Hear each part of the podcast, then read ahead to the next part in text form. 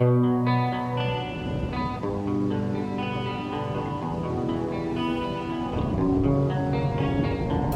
will not be pushed, filed, stamped, indexed, briefed, debriefed, or numbered. My life is my own.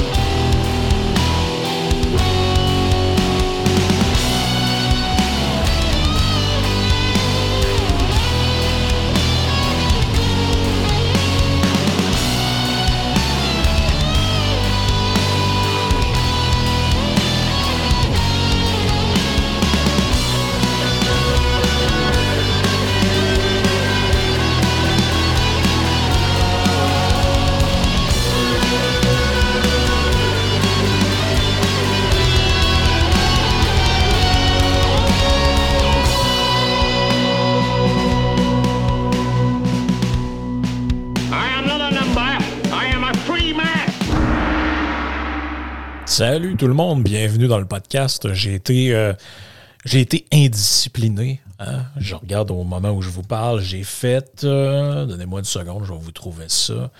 J'ai fait euh, dans le mois passé pas beaucoup de podcasts. Ben, j'en ai fait beaucoup, mais pas beaucoup dans celui-là. Donc, le dernier podcast remonte à il y a presque un mois. Donc, et puis celui-là, il est prêt depuis plusieurs jours, mais j'attendais un moment pertinent pour l'enregistrer et le sortir, et je pense qu'on y est euh, arrivé. Euh, Je pense que l'actualité euh, fait en sorte que ça devient pertinent de jaser de ce thème-là. Mais avant, quelques, petites, quelques petits rappels. Mon livre, Live Free and Die, ceux qui ne se le sont pas procurés, je vous, le suggère fortement. Euh, je vous encourage à le faire. Il est disponible sur mon site web, donc frankphilosophe.com. Là, c'est moi qui va vous l'expédier. Mais plus rapidement et plus efficacement, je vous dirais, c'est vraiment Amazon. Donc, amazon.ca, Live Free and Die, Frank. Vous allez le trouver, euh, vous allez le trouver facilement. Il est disponible en format papier, donc comme le, comme le premier livre, et en format euh, e-book. donc, dans le fond, c'est format Kindle Reader. Euh, vous, vous, vous y avez accès là-dessus après ça sur votre téléphone et votre tablette.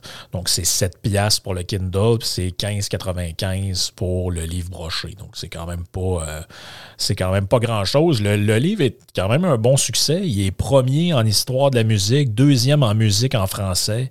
Euh, donc, je, suis vraiment content. Puis, si vous l'avez acheté ou si vous, si vous comptez le faire, euh, je vous serais vraiment reconnaissant de laisser une évaluation. Euh, on, est tous comme ça, on a tendance à l'oublier, mais sur euh, amazon.ca, vous avez la possibilité. Je sais qu'il y a déjà plein de gens qui l'ont fait, mais si tout le monde qui écoute le podcast le fait, on va se ramasser avec beaucoup, beaucoup d'évaluations. Ça, ça fait grimper le produit. Euh, ça, aide au référencement. C'est toujours la même affaire. hein. Que je sais qu'on est tannant avec ça, laisser des notes au podcast, laisser des notes au livre, mais c'est vraiment, tu sais, en dehors de la, en dehors de l'argent, comme on dit, c'est vraiment ça qui nous aide. Puis en plus, ben, c'est gratuit. Euh, si vous avez déjà acheté le livre, ça vous coûte rien de plus de laisser une petite évaluation. Il y en a pas loin d'une quarantaine déjà en ce moment. La plupart des. Ben, en fait, toutes les évaluations sont extrêmement positives. Euh, donc, euh, je suis vraiment content de tout ça. Puis je vous remercie euh, de vous l'être procuré. Donc, Live Free and Die sur Amazon. Procurez-le vous. Ceux qui l'ont, laissez une note. Puis on passe au sujet du jour. Ouais, donc c'était, vous savez, dans ce podcast-là, j'essaie de pas faire de référence temporelle, mais juste pour vous dire ce qui m'amène à, jaser du sujet d'aujourd'hui, c'est que c'était jour de budget cette semaine. Donc, le ministre euh, Éric Girard déposait son budget et dans le budget, il y avait des baisses d'impôts. Bon, après, on peut s'obstiner. Est-ce que est-ce que c'est est-ce que c'était la bonne manière de le faire? Est-ce que c'est trop? Est-ce que c'est pas assez? Je, ça me tente même pas de rentrer là-dedans. On en a discuté en long et en large dans Liane et Frank. On a même fait un podcast d'entrevue avec, euh, avec Éric Duhem qui était assez intéressant là-dessus, euh, d'avoir son take. Yann est allé au huis clos. Euh, donc, il est enfermé là, pendant six heures de temps, euh, sept heures de temps avec la avec d'autres gens, dont Karim et Layoubi, et ils ont, euh, ils ont euh, épluché le budget de A à Z.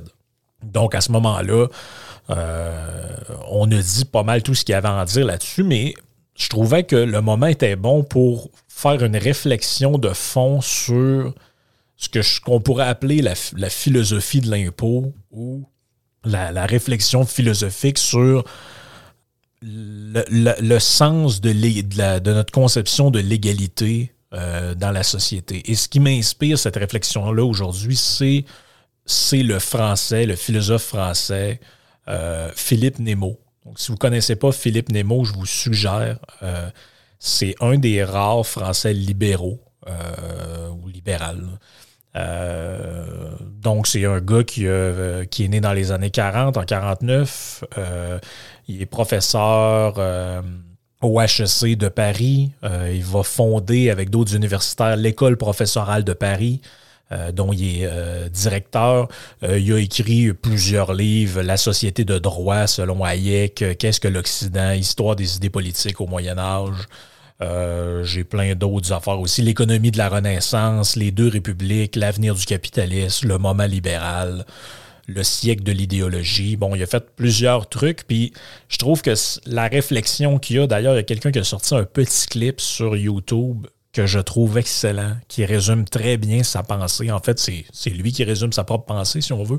Mais je ne sais pas jusqu'à quel point euh, ce, clip-là est un montage d'une entrevue plus longue. Mais euh, j'aimerais ça qu'on en écoute un petit bout parce que je pense que c'est vraiment... Euh, ça rentre vraiment dans le sujet du jour puis dans ce que moi j'avais envie de parler par rapport au budget de cette semaine. Donc, on écoute Philippe Nemo, c'est pas très long. Il parle de est-ce qu'il faut une imposition progressive ou pas, faible ou élevée ou pas, et quelle, quelle vision de société se cache en arrière de cette question-là? Il ne peut pas y avoir un système fiscal indépendamment d'un certain système social. Donc si vous voulez avoir une, notion juste de ce que doivent être les impôts, vous ne pouvez poser la question que dans le cadre d'un certain système social, plus ou moins collectiviste, plus ou moins individualiste. Euh, ce qui fait que finalement, vous ne pouvez pas réfléchir valablement sur les impôts sans faire de la philosophie sociale et finalement même de la philosophie tout court, puisque euh, en fin de course, ce qui est en question, c'est la conception qu'on se fait de l'homme. Hein. Est-ce que l'homme est un, est un rouage dans une machine, ou est-ce, que c'est un être euh, original, individuel, qui, qui, a, qui, a, droit et, qui a le droit et le pouvoir de créer quelque chose de, de, neuf par sa, propre, euh, par sa propre intelligence et sa propre créativité? Et selon la réponse que vous donnez à ces questions, euh, il s'en déduit à une certaine conception de la société, euh, ou, bien une société très collectivisée, ou bien une société donnant une plus grande place à la, liberté individuelle dans le cadre de l'état de droit, si vous voulez. Donc ça résume assez bien, je trouve, même à perfection, les idées qu'il défend dans ses, euh, dans ses œuvres. Donc, c'est un philosophe qui est vraiment intéressant. Je vous suggère, je vous suggère de vous y intéresser. Euh, ses travaux portent entre autres, c'est pour ça que je vous dis, c'est philosophe, mais ça tourne autour de l'économie. Ses travaux se concentrent sur l'économie, bon, la politique, la morale. Il, s'est fait connaître beaucoup dans les années 80, je dirais, pour ça, et 90 aussi, milieu des années 90, pour ses critiques assez acerbes euh, du, euh, de la pensée marxiste, dont tout ce qui est socialisme, communiste. Euh, ses réflexions aussi sur la mondialisation, il écrit sur l'histoire, il écrit sur la religion, donc c'est quelqu'un d'assez euh, prolifique, je dirais. Euh, entre autres, dans son livre La France aveuglée par le socialisme. Donc, déjà en partant, moi, ça me, ça, me parle parce que vous êtes dans un pays très étatiste, très centralisé, qui est la France, et vous, arrivez avec quelque chose comme ça, il fallait quand même avoir un certain culot. Euh, il critique les politiques économiques et sociales menées par la France depuis les années 70 qu'il considère comme largement inspirées du socialisme. Il soutient entre autres là-dedans que le socialisme, c'est une idéologie qui a conduit finalement à l'effondrement de l'Union soviétique, oui, mais qui a eu des conséquences négatives partout en Europe et en particulier en France parce que ça a été le modèle de l'interventionnisme d'État dans l'économie, redistribuer la richesse, la protection sociale, la réglementation excessive. Bon, ben, ce dont il parle dans la petite clip que j'ai fait jouer au début. Nemo défend plutôt un genre de modèle économique basé sur la libre entreprise. Donc, c'est pour ça que je vous disais, c'est un libéral. Euh, lui, la concurrence, la propriété privée, la responsabilité individuelle, tous ces concepts-là ne lui font pas peur.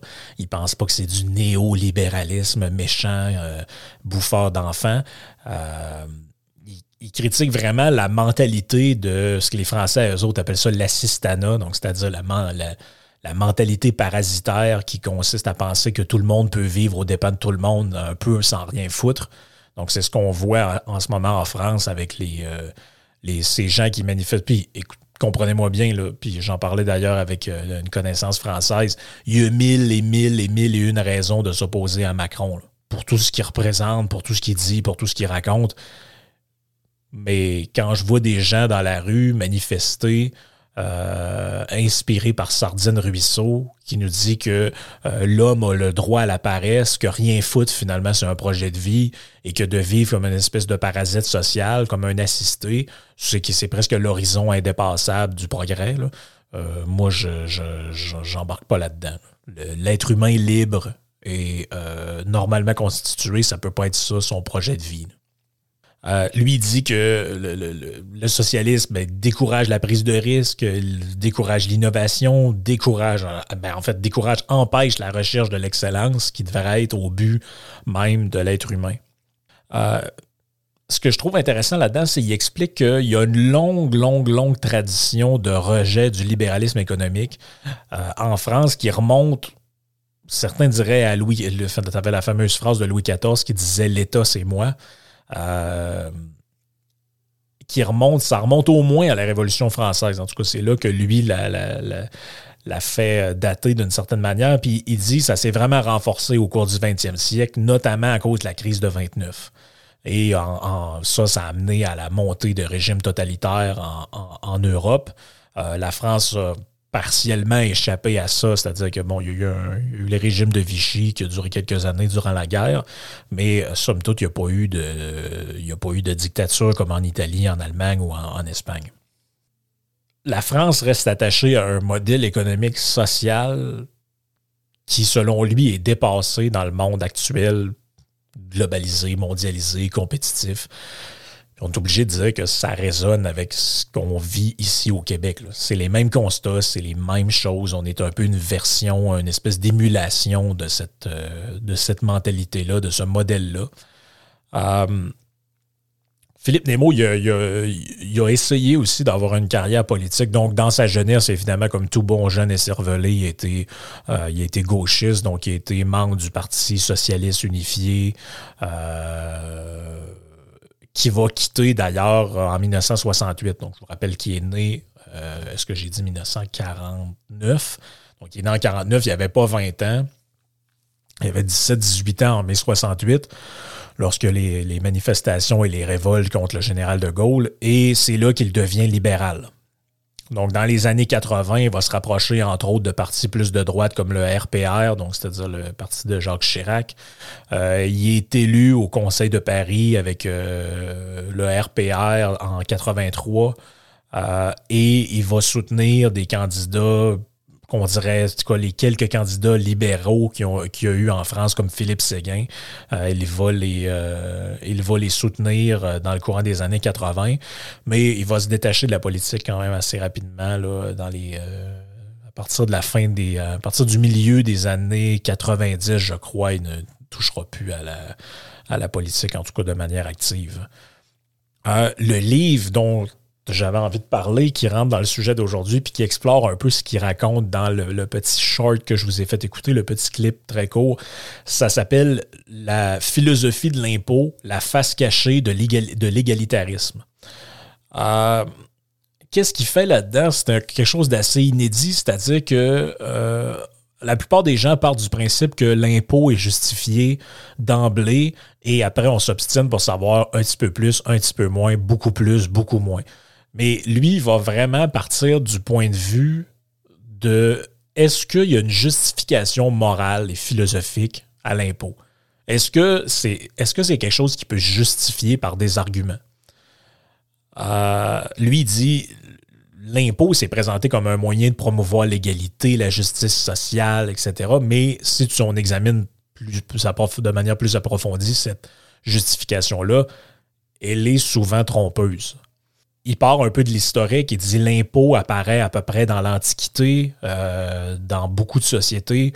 Euh, en général, ça s'exprime par la forme de prélèvement de biens euh, chez les citoyens. Donc d'abord, même avant même l'argent, l'impôt se, prélève à partir de biens. Donc c'est-à-dire que, je sais pas, là, pensez à ce que, ce que vous pouvez imaginer, les, Romains qui passent au, euh, village gaulois et qui euh, ramassent quelques chèvres, quelques, quelques agneaux et qui partent avec ça. Donc c'est une forme d'impôt.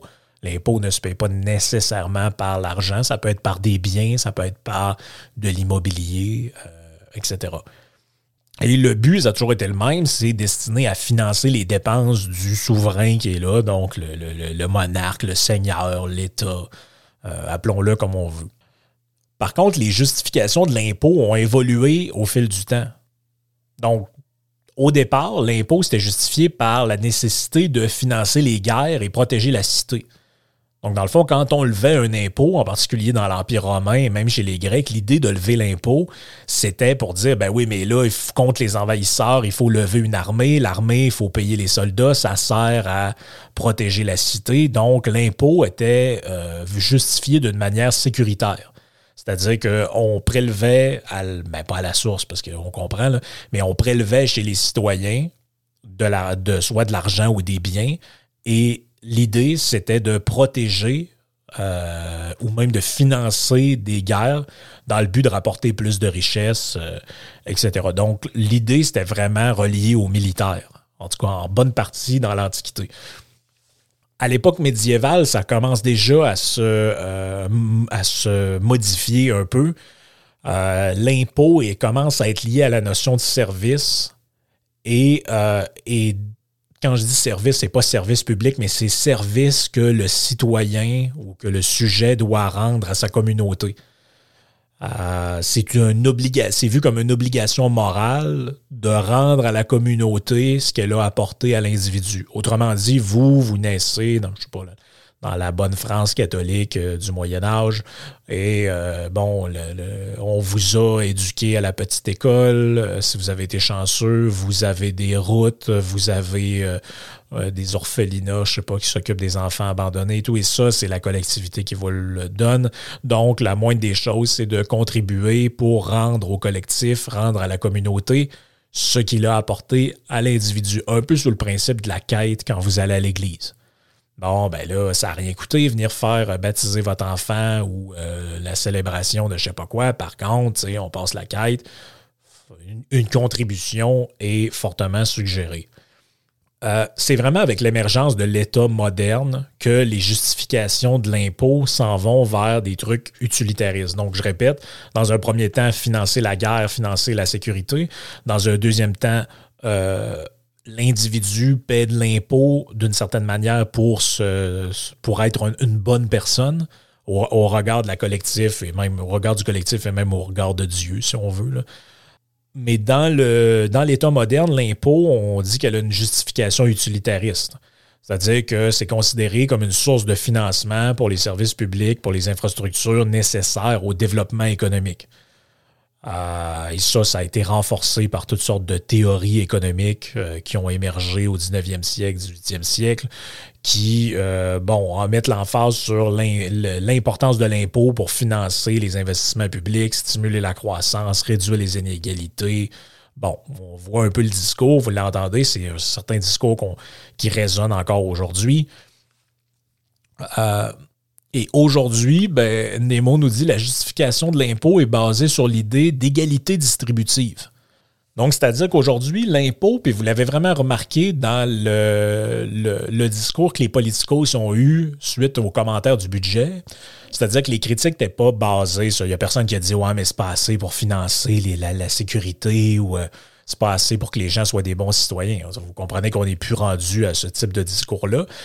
C'est vraiment utilisé pour. les critiques viennent de cette idée-là. C'est que l'idée de l'impôt, c'est vraiment pour assurer une égalité du point de vue de la distribution, la redistribution de la richesse. Et ça, c'est en train de devenir, ou c'est devenu presque un point de doctrine. C'est-à-dire que c'est un élément quasi religieux. Quelqu'un qui, quelqu'un qui arriverait et qui dirait ben, Moi, la redistribution de la richesse, je pense que c'est pas bon. Euh, c'est mieux de ne pas faire ça. Euh, vous êtes vu comme un malade mental, en fait. C'est presque ça. Donc, l'impôt est perçu comme un moyen de redistribuer les richesses et de réduire les inégalités sociales. Donc, l'inégalité sociale est vue par définition comme quelque chose de mal auquel on devrait mettre terme en fonction de l'impôt. Donc, l'impôt est un peu une manière de corriger le réel. Donc, c'est-à-dire que ce qui se passe par définition dans la société est mal et il faut le corriger. L'impôt est un mécanisme de correction de la réalité. Donc, c'est un peu comme ça qu'on doit le comprendre. Et Nemo va vraiment remettre en question cette, justification-là parce qu'il va dire euh, l'égalité par la distribution, elle ne peut pas être atteinte sans injustice. Donc, du moment que vous allez essayer de faire ça, vous allez commettre des injustices. Pourquoi? Parce que vous allez vous mettre à privilégier certains groupes au détriment des autres. Donc, il y, a, un certain nombre de, points euh, quand même assez essentiels. Il y en a quatre, je dirais, que j'ai su, que j'ai retiré de ce livre-là. Donc, le premier point, c'est justement la critique des arguments de l'impôt servant à l'égalité et la redistribution. Donc, il va dire, comme je l'ai dit, l'idée que ce soit la principale raison la collecte d'impôts, euh, ça fait plus ou moins de sens. Parce qu'on considère donc implicitement que l'État a le droit de prendre des ressources aux uns pour les donner aux autres. Parce qu'à la limite, le fait de considérer que l'État a le droit de prendre des ressources pour assurer certains services essentiels, il y a une justification logique et morale à ça. Mais l'idée que l'État a le droit et est fondée de prendre à un pour donner à l'autre, le fameux Robin des Bois, euh, ben ça, il n'y a, pas de justification logique à ça. Parce que même si on dit, même si, mettons, votre argument, c'est de dire, ouais, mais ça aide les gens plus démunis, puis ça permet à des gens qui ont moins de chances d'en avoir plus, etc. Oui, mais par le fait même, comme il dit, vous ne pouvez pas faire ça sans commettre des injustices. Parce que par définition, vous allez devoir, vous pouvez pas en donner à tout le monde. Donc, par définition, vous choisissez à qui vous le donnez, quelle cause vous tient le plus à cœur, et là, on tombe dans le règne de l'arbitraire. Pour Nemo, la conception de l'égalité est injuste parce qu'elle ne prend pas en compte la diversité des situations individuelles. Qu'est-ce que ça veut dire? Ça veut dire que, par définition, le gouvernement ne fait pas du cas par cas et il fait du one size fit all. Donc, tout le monde qui gagne en bas de tel temps, tant de montant euh, vous avez droit à un chèque de tant d'argent. Puis il va dire, ouais, mais mettons que cette personne-là, a eu un héritage, ça, ça ne sera pas pris en compte. Mettons que cette personne-là est, apte à travailler ou pas apte, plus ou moins à travailler dans certaines circonstances, pas pris en compte non plus. Euh, si, mettons, cette personne-là, on ne prend pas en considération son âge, on ne prend pas en considération ses besoins. Donc, par définition, on crée des classes euh, qui, qui, en, fait, l'idée, c'est un peu dire, c'est que l'idée de justice là-dedans est presque impossible. En fait, est impossible parce que pour que ce soit juste, il faudrait qu'il y ait une évaluation au cas par cas de qui a besoin de quoi et de dans quelle mesure il en a besoin. Mais vous comprenez que c'est théoriquement, puisqu'en fait que c'est pratiquement impossible de le faire. Donc, par définition, euh, c'est un peu l'idée que, par exemple, pendant la, pandémie, tu avais des gens qui restaient chez leurs parents et ils touchaient le même montant de PCU que d'autres gens qui vivaient dans un appartement avec des dépenses ou même dans une maison qui avaient perdu leur emploi. Bon, tout le monde comprend que c'est foncièrement injuste. Mais bon, on fait le mieux qu'on peut, on envoie un. Donc, c'est ce qu'il dit. C'est impossible de faire de la redistribution sans commettre d'injustice. L'utilisation de l'impôt à des fins de redistribution, lui, dit que si on veut justifier l'impôt, on devrait le faire par l'idée que c'est pour financer des services essentiels et non pas pour corriger le réel, non pas pour corriger des euh, inégalités. Selon lui, ben, cette utilisation-là de l'impôt est inefficace parce que, comme je l'ai dit, elle favorise certains groupes puis, l'autre point, c'est ça, c'est le deuxième point que j'avais noté, c'est qu'elle décourage les individus de travailler dur et ainsi créer des richesses.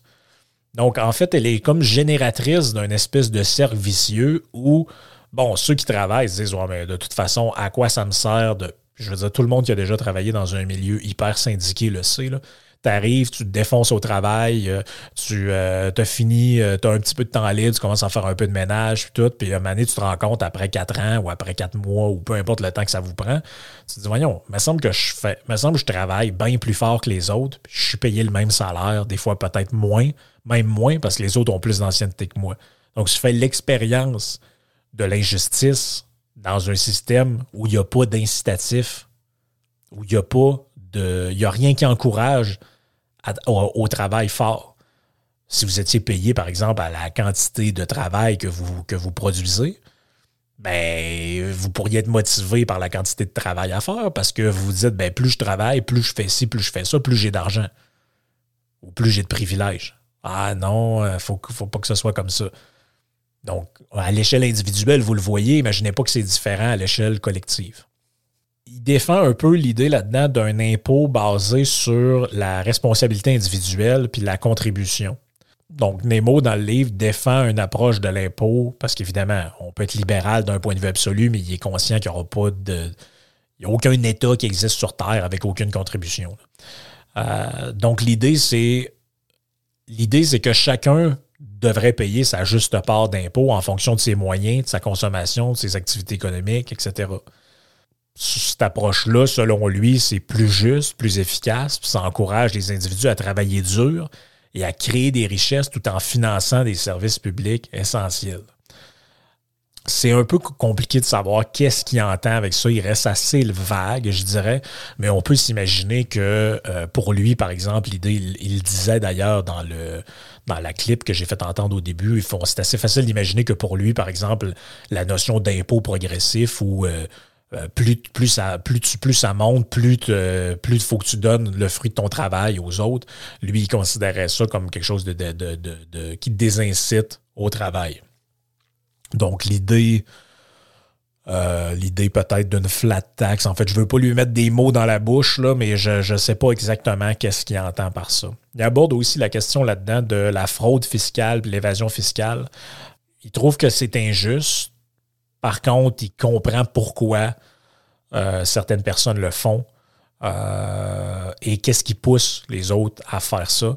Mais il dit quand même que ces pratiques sont injustes car elles permettent à certains individus de ne pas contribuer équitablement à la société tout en bénéficiant des avantages des services publics financés par les impôts.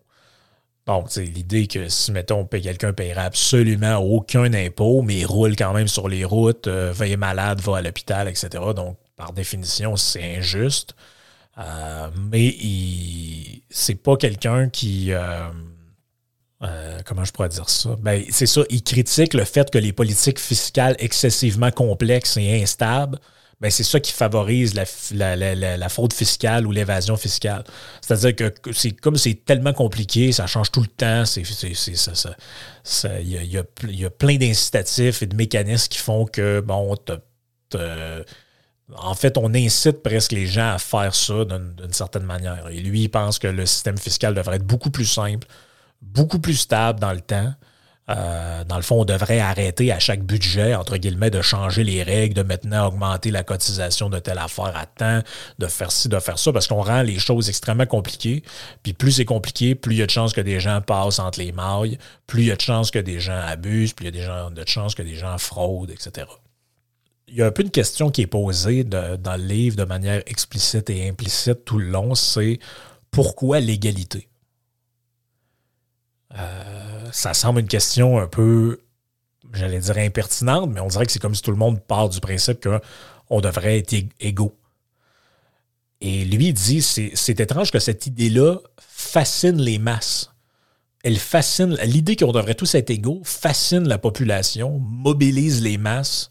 Euh, du moment qu'un politicien fait appel à ça, il y a toujours un peu une vague de sympathie. Toujours l'idée d'égalité est une idée rassembleuse est porteuse de, de, changement, entre guillemets, ou en tout cas de, désir de changement. Pourtant, tout ça se fait malgré le socialisme, les totalitarismes du 20e siècle qui ont eu lieu et toute la merde que ces systèmes-là ont commis. Mais pourtant, l'idée comme telle continue d'être considérée comme noble, d'être intéressante, etc. Donc pour lui, l'égalité, c'est un moteur puissant de l'action politique et sociale. Ça permet de mobiliser des individus euh, autour d'un idéal commun, de créer un sentiment de solidarité, de justice, de justifier des politiques de redistribution des richesses, etc. Euh, c'est une idée qui, a une importance euh, dans la construction des sociétés modernes, puis dans la lutte contre les inégalités, justement. Euh, il va critiquer l'idée que l'égalité, euh, quand est utilisée de manière dogmatique, donc sans tenir compte d'aucune réalité économique, sociale, humaine, etc., elle, est extrêmement nocive. Euh, l'égalité absolue est une illusion. Les individus sont naturellement différents les uns des autres, que ce soit leur talent, leur aspiration, leur capacité. Et selon lui, l'égalité devrait être conçue comme une égalité de chance qui permet à chacun de réaliser son potentiel plutôt qu'une égalité des résultats qui va nier les différences naturelles entre les individus. Donc, c'est la position libérale classique, c'est que on devrait vivre dans un monde où tout le monde a des chances égales de faire ce qui est le mieux pour lui. Il devrait pas avoir le moins de barrières possible, euh, les gens les plus libres possibles, etc. Et non pas essayer de sacrifier de la liberté pour arriver à un idéal d'égalité qui est basé sur le fait qu'on pique à un pour donner à l'autre, on brime un pour, euh, pour favoriser l'autre, etc. Euh, sa réflexion est assez nuancée sur l'idée d'égalité. Donc, c'est pas quelqu'un qui va dire que tout le monde qui parle d'égalité, c'est des socialistes, des communistes, etc. Mais en même temps, il met en danger contre euh, les dérives de cette idée-là. Il souligne que c'est une idée qui est importante, mais que euh, son application a évidemment des limites. Euh, il dit On trouvera toujours une majorité de gens disposés à confisquer une partie des biens d'autrui et il se trouvera toujours des hommes pour appuyer cette revendication. Ça, c'est une phrase assez incroyable. Je vous la relis. On trouvera toujours une majorité de gens disposés à confisquer une partie des biens d'autrui et il se trouvera toujours des hommes politiques pour appuyer cette revendication il souligne là-dedans que l'idée de prendre une partie des richesses d'une personne pour la donner à l'autre, c'est une revendication qui est populaire, qui en général est soutenue par une majorité de, par une majorité de personnes. Et officiellement ou de manière consciente, cette idée-là est motivée par l'idée de la justice, de la solidarité, de la compassion envers les plus démunis, etc. Par contre, euh, il faut qu'elle soit examinée avec précaution, cette revendication-là, parce qu'elle peut conduire à des abus de pouvoir, à du vol, à des confiscations injustes, à des politiques économiques désastreuses. Il va critiquer beaucoup dans le livre les politiques de redistribution qui finalement nivellent le revenu de manière artificielle sans tenir compte des efforts, des talents, des contributions des gens. Ça, ça, ça fonctionne pas. Quand il dit il se trouvera toujours des hommes politiques pour appuyer cette revendication, ben, il met en évidence la tentation pour des dirigeants politiques de promouvoir des politiques populaires, même si elles peuvent avoir des conséquences économiques ou sociales très négatives à long terme. Lui, dit que les politiques économiques devraient être fondées sur une analyse, une analyse coût-bénéfice et sur une compréhension aussi des principes de base de l'économie. C'est-à-dire que l'économie, OK, parfait, les, gens veulent ça, c'est la démocratie, c'est ci, c'est ça, mais il faut quand même toujours en revenir à des principes clairs. C'est un peu comme avec la science. Ouais, les gens aimeraient ça qu'on stérilise tout le monde. Ouais, OK, mais d'un point de vue scientifique, c'est pas bien, brillant de faire ça. Quand même que la majorité des gens le voudraient, c'est pas quelque chose qui doit être fait. Donc, c'est un peu en fait la, la, distinction qui est faite souvent en philosophie entre euh, entre l'intérêt du plus grand nombre et l'intérêt général. Donc l'intérêt général, c'est ce qui est bien pour le collectif selon des normes euh, établies. L'intérêt euh, du plus grand nombre, ben, c'est juste le fait qu'on fait ce que la majorité veut. Mais ce que la majorité veut, c'est peut-être pas toujours la bonne chose.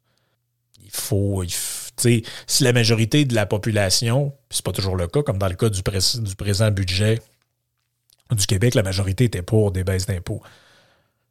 Euh, même s'il euh, y a des gens qui, en bénéficient moins que d'autres d'une certaine manière, parce qu'il y parce qu'ils en donnaient moins, donc ils en reçoivent moins. C'est normal.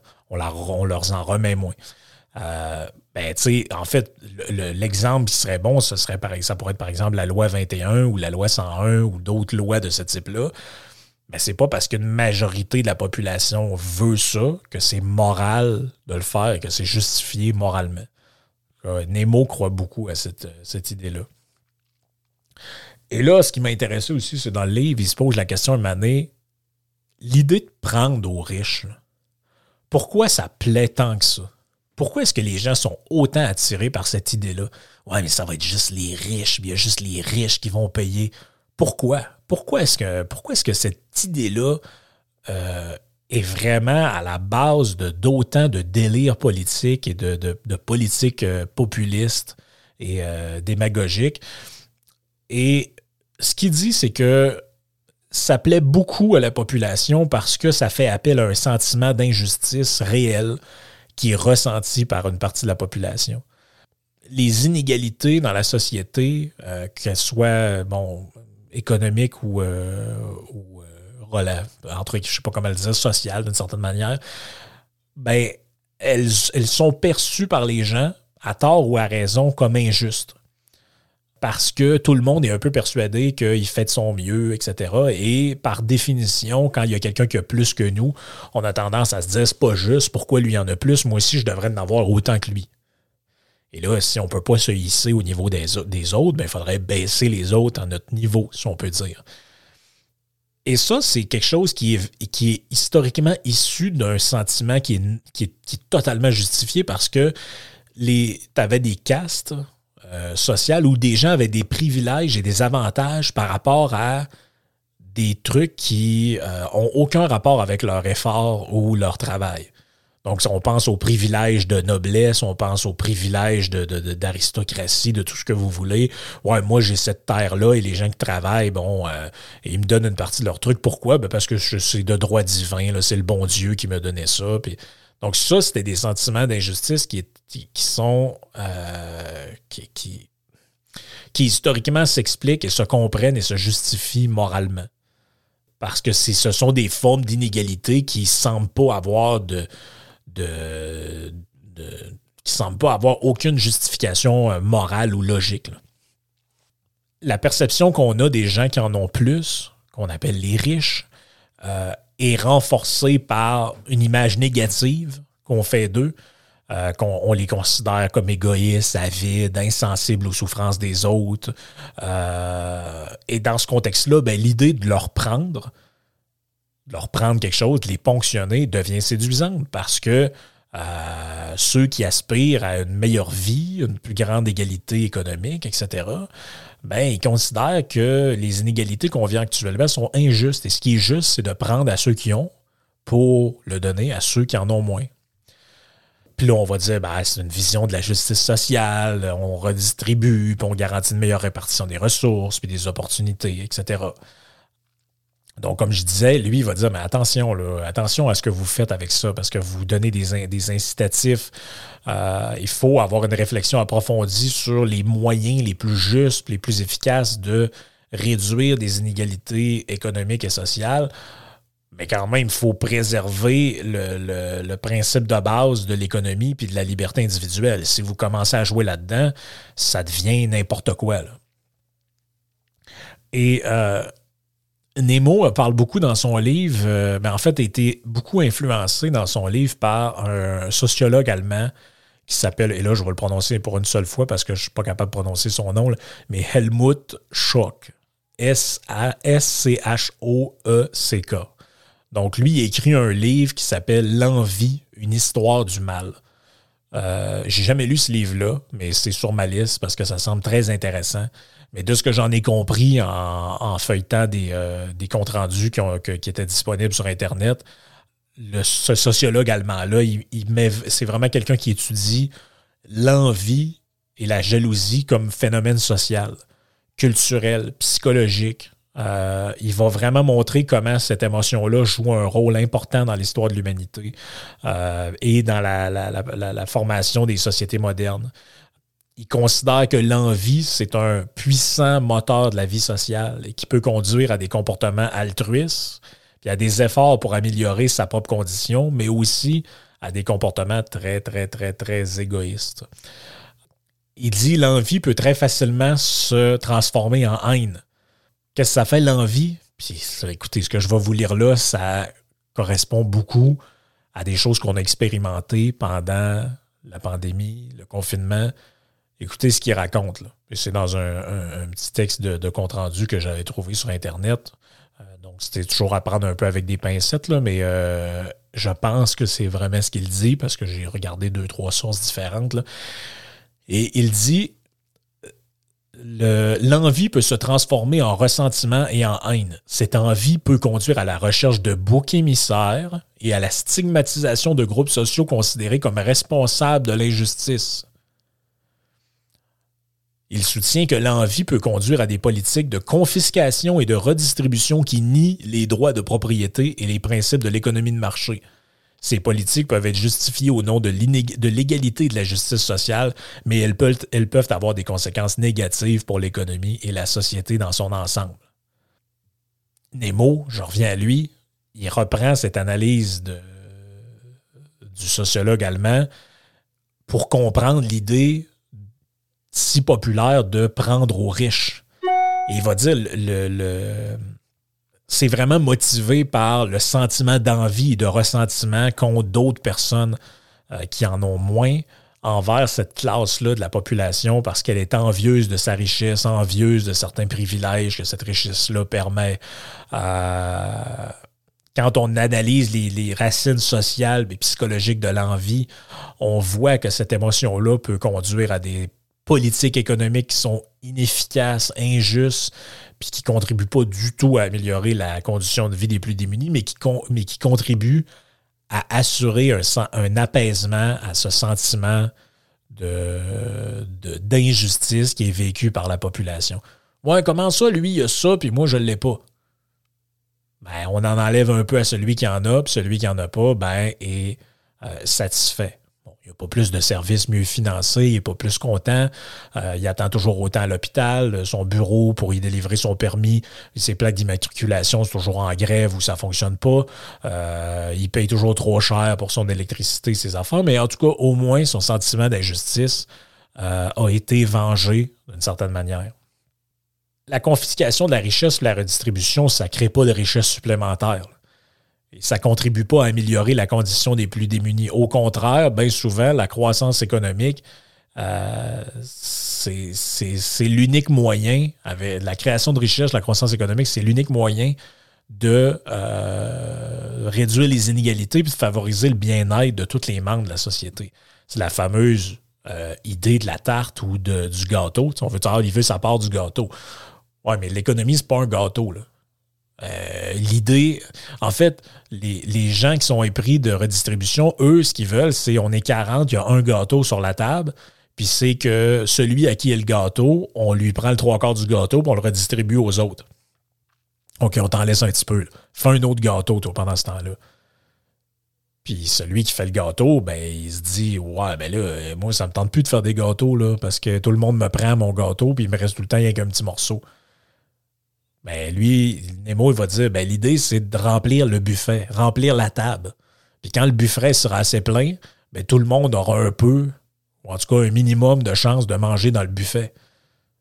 Puis celui qui remplit la table, ou ceux qui remplissent la table, ben, auront des incitatifs à continuer à le faire. Et c'est un peu ça l'idée. Au lieu de voir ça comme un système fermé, euh, c'est un peu ce qu'on appelle le, le sophisme du le zero-sum fallacy. C'est l'idée que, bon, c'est toujours des, politiques à somme nulle. C'est toujours, euh, euh, si, tu prends un, c'est pour le voler à l'autre. Ouais, non, c'est pas de même que ça marche. C'est pas de même que ça marche. Euh, je pense que c'est une réflexion intéressante qui, euh, qui, euh, qui est entamée. Euh, je peux évidemment regarder, ça fait 45 minutes que je parle.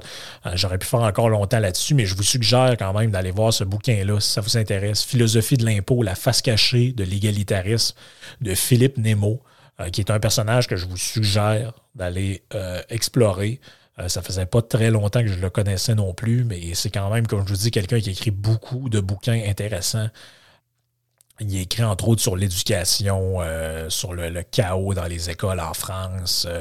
Euh, il a écrit sur euh, l'histoire du libéralisme en Europe. Ça, c'est apparemment que c'est très. C'est une, méchante brique, mais apparemment que c'est vraiment intéressant aussi pour voir un peu ce qu'il y en est de, cette pensée-là dans, le, dans la sphère européenne.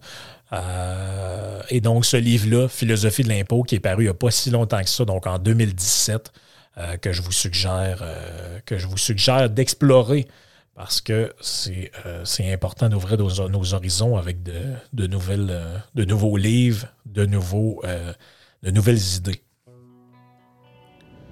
Sur ce, ben, merci d'avoir été là dans ce podcast-là. Euh, j'espère qu'on va se reparler bientôt. je vous rappelle encore, merci de vous procurer mon livre, merci de laisser une note et de l'évaluer. je l'apprécie vraiment. Ben, c'est ça. On se reparle dans un prochain podcast, dans les Yann et Frank, dans le trio économique. Manquez pas ça. Ciao.